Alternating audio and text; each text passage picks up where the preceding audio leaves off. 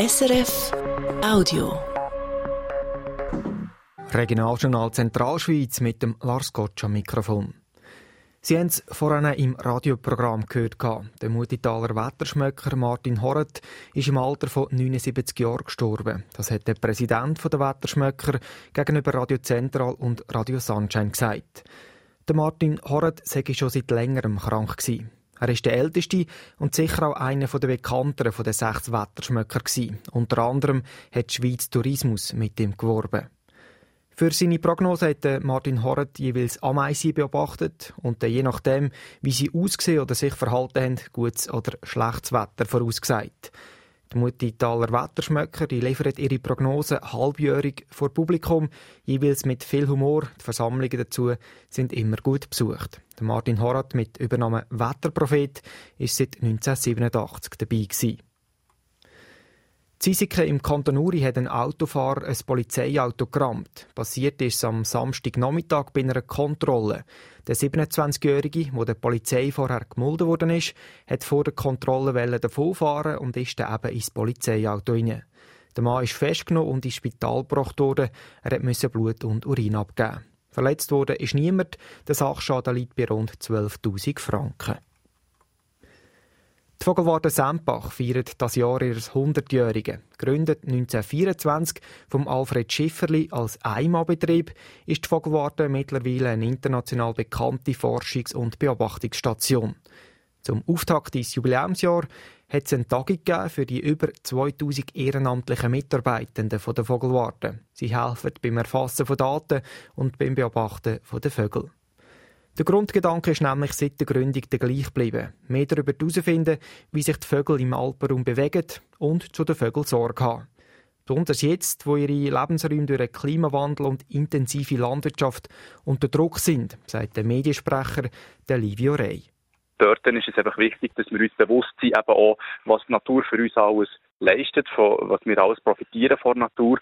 Und man weiß auch, dass äh, wir Menschen gesünder sind, wenn es viel Vögel hat. Und äh, das ist eigentlich Grund genug, um den Vögeln äh, etwas Gutes zu und eben einen Lebensraum zur Verfügung zu stellen. Zum 100-Jährigen hat Vogelwart das ganze Jahr verschiedene Anlässe geplant. Unter anderem Tage der offenen Tür im Herbst oder ein Jubiläumskonzert im KKL zu Luzern. Zum Sport. Der FC Luzern hat gestern eine regelrechte Aufholjagd angelegt. Gestern beim Spiel daheim auf Dalment gegen Lausanne Sport.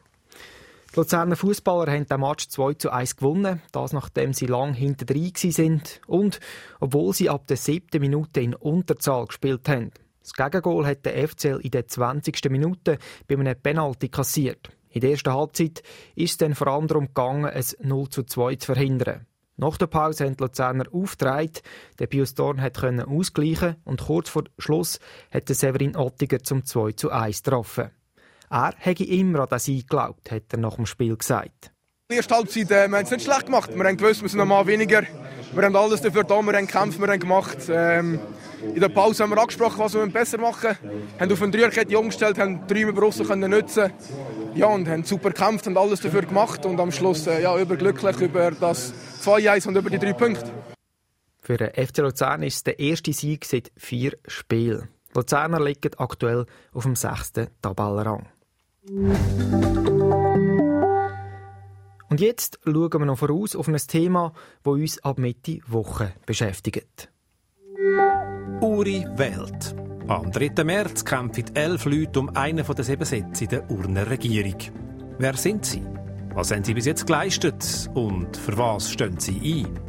Wir stellen Ihnen die Kandidatinnen und Kandidaten vor und analysieren ihre Wahlchancen. Und wir schauen auf den Landrat, das 64-köpfige Parlament, das ebenfalls frisch gewählt wird. Welche Parteien können sich Hoffnungen machen auf einen Sitzgewinn? Schaffen die Grünliberalen zum ersten Mal den Sprung in Landrat? Und wie sieht es aus mit dem Frauenanteil im Parlament? Sie hören es aber Mittwoch hier im Regionaljournal Zentralschweiz oder online unter srf.ch oder auf der SRF News App. Und zum Schluss noch das Wetter für Zentralschweiz mit Informationen von SRF Meteo. Heute hat es im Mittelland am Anfang noch teils Nebel. Im Verlauf des Tages löst sich der an den meisten Orten auf. Dann ist es sonnig. Die Temperaturen bewegen sich in der Zentralschweizer Hauptort zwischen 7 und 10 Grad. Das war ein Podcast von SRF.